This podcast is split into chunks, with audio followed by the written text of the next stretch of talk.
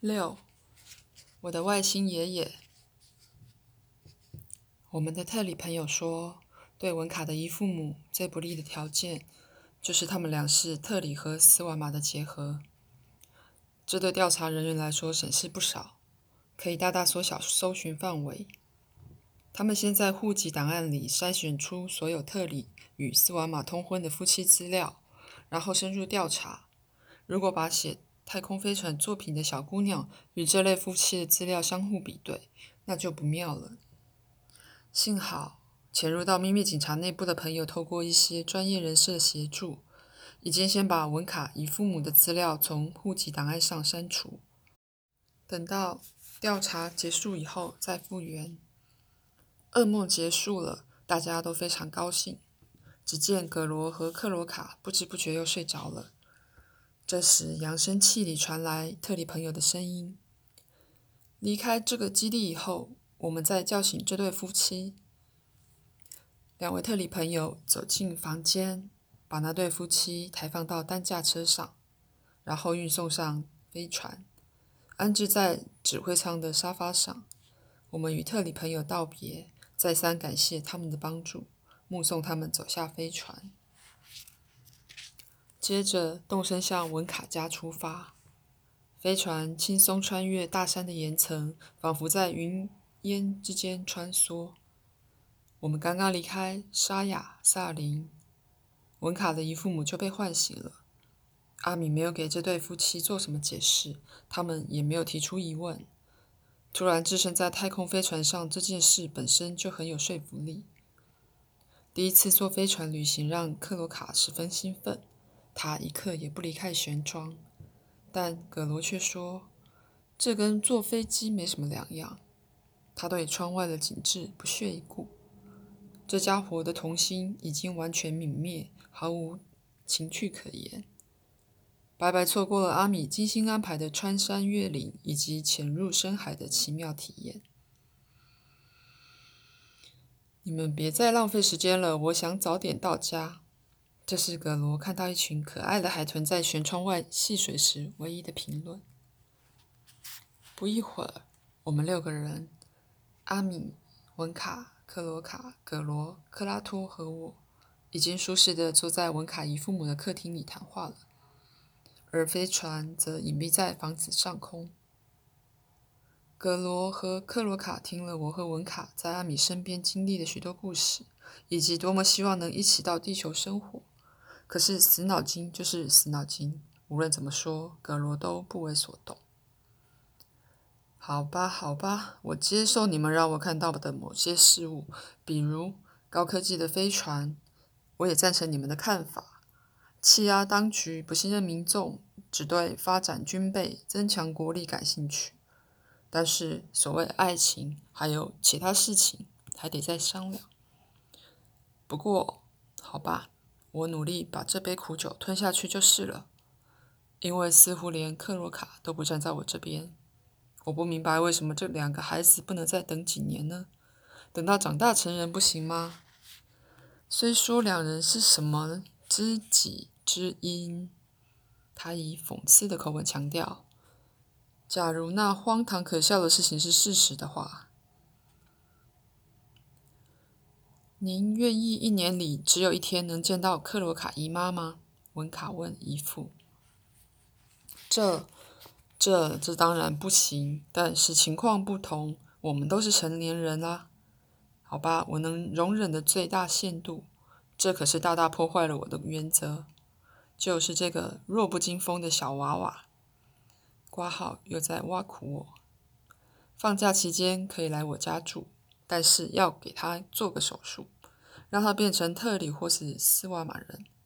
你们不是说已经研发出改造外表的高级技术吗？想必不难在他那可笑的圆耳朵、黑眼睛和黑头发上动手脚。如果他来我家，我会在院子后面那间工作室里放一张床，不会让他们单独在一起。我是讲道德、守规矩的人。他对我如此不放心，真令我不舒服。阿米插话说：“遗憾的是，我们的宝贵时间和高科技，并不是为了奉献给太空旅游或者恋爱。”每回银河系当局同意我与他们接触，都是基于教育的目的，一切都是在计划规定之内。制定计划的兄长比我的水平要高出许多。所有的接触都与促进星球进化有关系，而与个人情感无关。就算我愿意，银河系当局也不允许我牵线搭桥，带着一对恋人满天乱飞啊！这番话让我领悟到，我和文卡的感情将不会得到高层的协助。我心里想，高层只关心星球上全体人民的生活。阿米说。我没有时间让你们了解这个计划的详细内容，咱们得先讨论一下如何解决他们俩分隔两地的问题。但是这件事不属于宇宙计划的范围，是私人问题。文卡面带怀疑、惊讶和嘲讽的神情问道：“难道制定这个计划的银河系当局就不在乎我们俩的痛苦吗？当局让我们相识、相爱、写书，然后就把我们俩抛一边？”对我们俩破碎的心无动于衷吗？事情是这样的，银河系当局知道你们俩注定会相遇，无论在今世还是来世。对于高层来说，他们生活在非常接近永恒的层面上，所以我们所谓的一辈子，对他们来说只有一个星期的时间那么短暂。阿米十分平静地说：“当然了，既然他们那么高尚。”应该设身处地想想我们的程度，尊重我们的时间观念。我讽刺地说：“他们知道依恋和急躁是违背理智的，也是不尊重别人的。”阿米非常严肃地注视着我，这让我感到不快。好吧，我请求原谅。阿米接着说。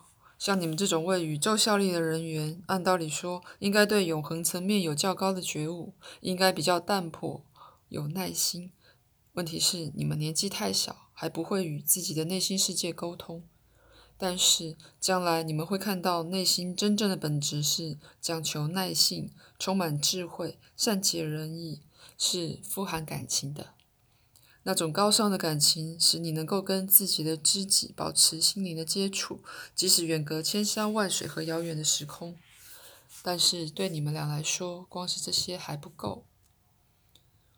当然不够，阿明，因为我现在还没有到达那个境界。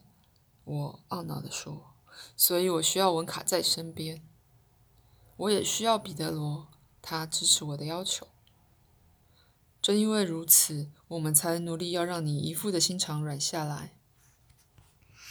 大家都看着葛罗，希望他改变立场，可是他却采取防守的架势。你们不如打消这个念头。我绝对不会同意文卡没有我的监视，一个人跑到别的星球上去。只要他还没有长大成人，你们就别打这个算盘了。没有什么可说的了。我答应让这个孩子来这里度假，就已经做了许多让步。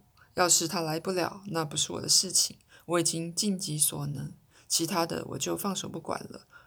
现在我想好好休息一下。这两天是我这一生中最糟糕的日子。天已经晚了，文卡，回房间睡觉去吧。你们已经破坏我跟政府当局之间的关系，我可不想冒着生命危险在我家接待外星团体来访。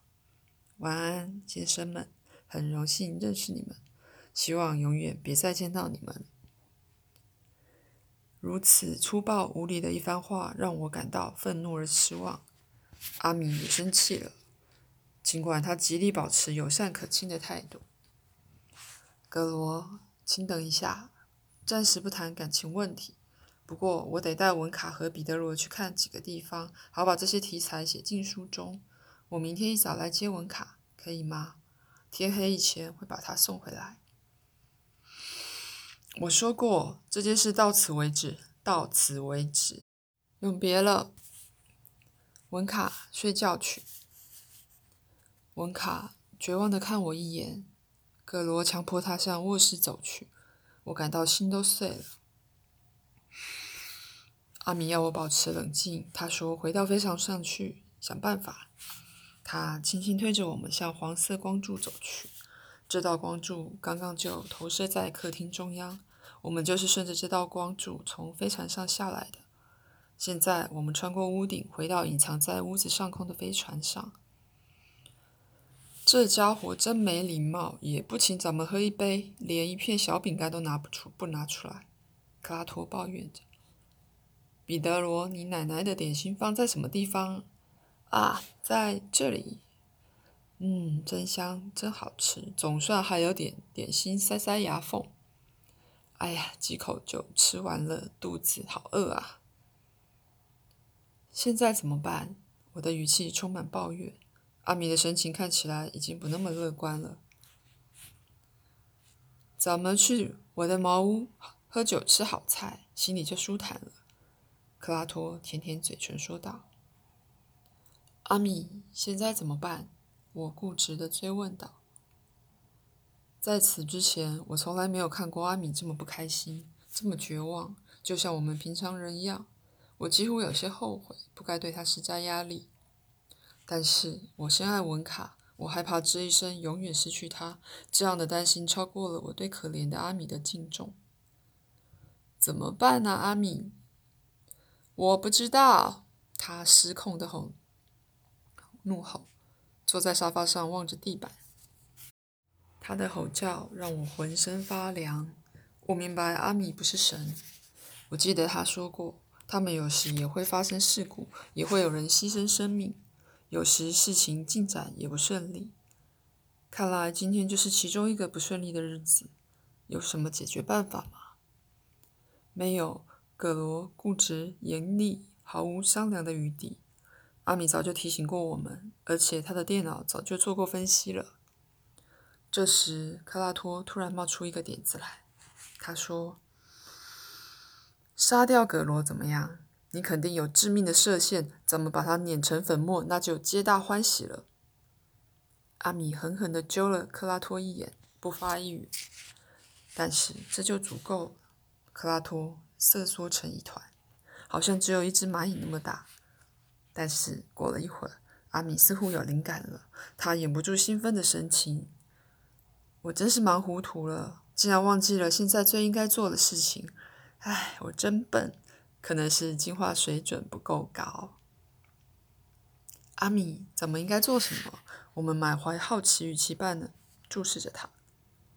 当然是请求神帮助我们啦！阿米的语气语气十分激动，但是这句话并没有打动我和克拉托。阿米明白，我们的信仰还没有到达他的层次。唉。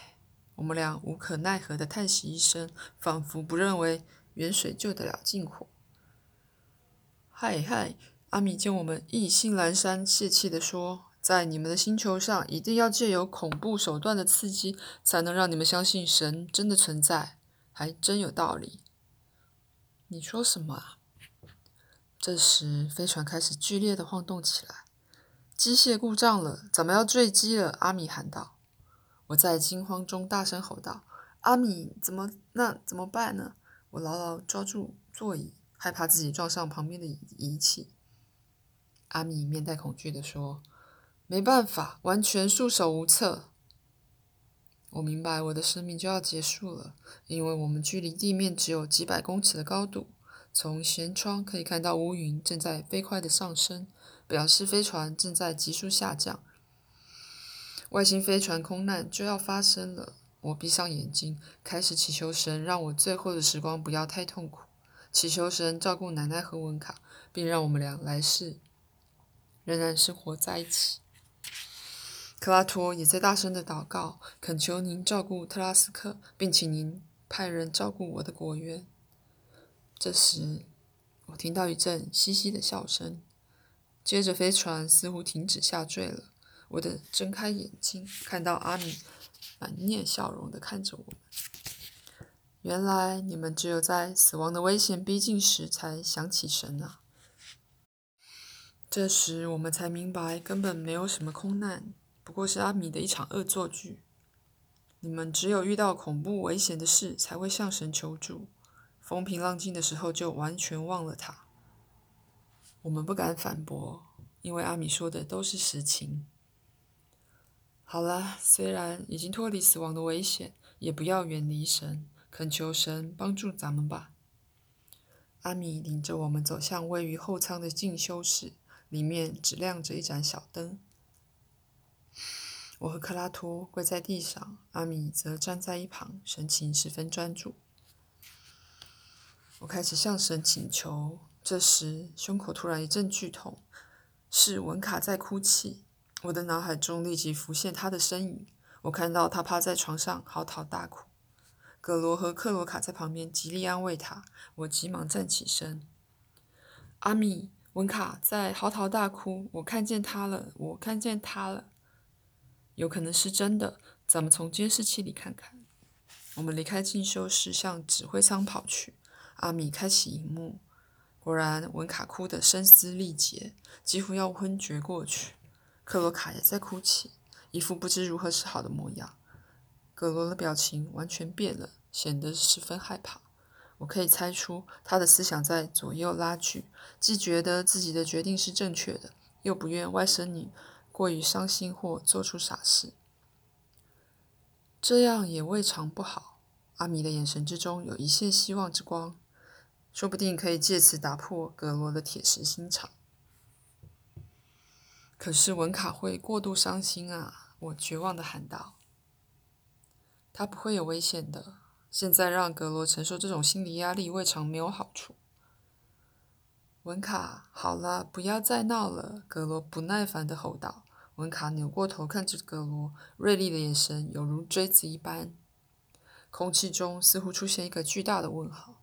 这个问号即将带来的是希望还是失望呢？好啦，亲爱的文卡，我可以去地球了吗？别傻了。哇！别哭了，你要是一去不回头，我是不允许的。但是可以跟阿米去看看他要展示给你们看的东西，然后就乖乖回来。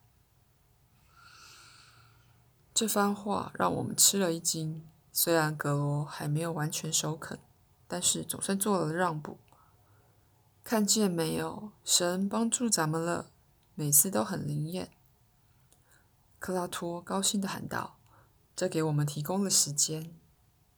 当然啦，我附和地说。